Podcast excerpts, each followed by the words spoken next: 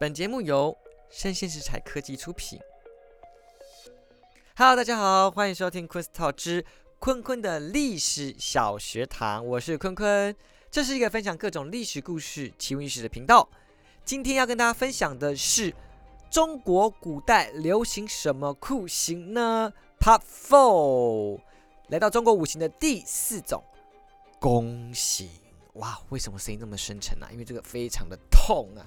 在我讲到的时候，我已经感受到痛了。哎，弓形又称作斧形、阴形、蚕式形，指的就是割去受刑者的生殖器，让他丧失他的生殖能力或是性能力啊。哎，通常受刑者是男性，但也有女性行弓形的。那为什么大家讨论的是男性啊？因为男性呢，割掉是生殖器。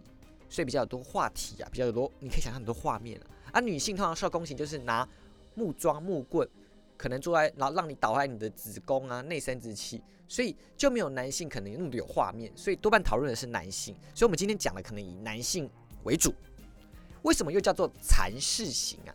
蚕是蚕宝宝那个蚕，因为养蚕的地方叫蚕室，蚕非常容易受到环境细菌的感染。所以养蚕的蚕室呢，必须非常无菌、很干净。因为受刑者呢，他的伤口啊容易感染，所以听说你受刑之后呢，要待在一个地方密不透风、不见阳光，养百日之后呢，你才能出来，所以又叫做蚕室刑啊。那历史上啊，最有名、最有名的宫刑的人是太史公司马迁。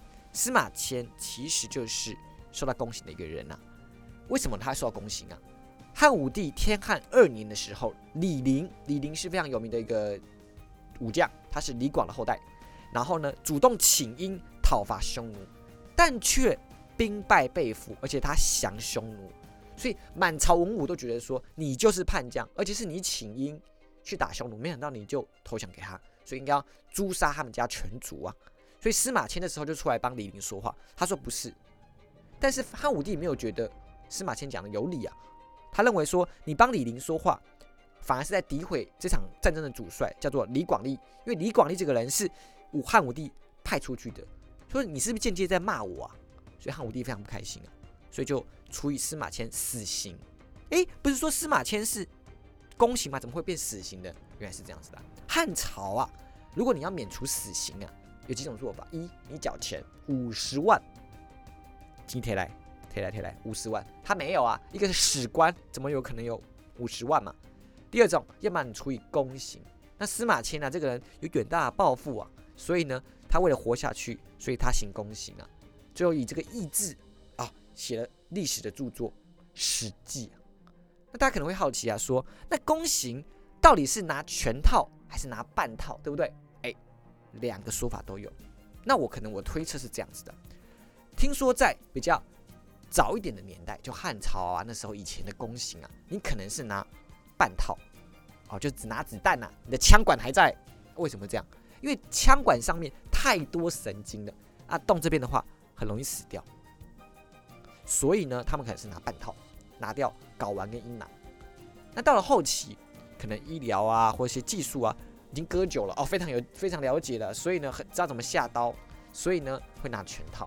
像清朝啊。清朝的太监可能就是拿掉全套，连枪管都不见，OK，没有摆设了，对不对？那怎么尿尿，对不对？他们会拿一个割掉之后呢，其实你尿道的口还是存在的，会拿一个像羽毛啊或者主管啊堵在那边，为了防止伤口愈合，有点像是说你打了耳洞，为了怕伤口愈合，要插一个铜针在上面，等到它不会愈合，所以他们要尿尿的时候啊，再把羽毛啊或是主管拿下来。然后尿尿，尿完尿对不对？再把它塞回去。哇，现在想到你还敢尿尿吗？很痛啊！以上是今天带来的坤坤的历史小学堂。中国古代流行什么酷刑呢？Part Four。喜欢的话呢，请订阅我，并给我五星好评，也欢迎留言讨论喽。我是坤坤，我们下次见，拜拜。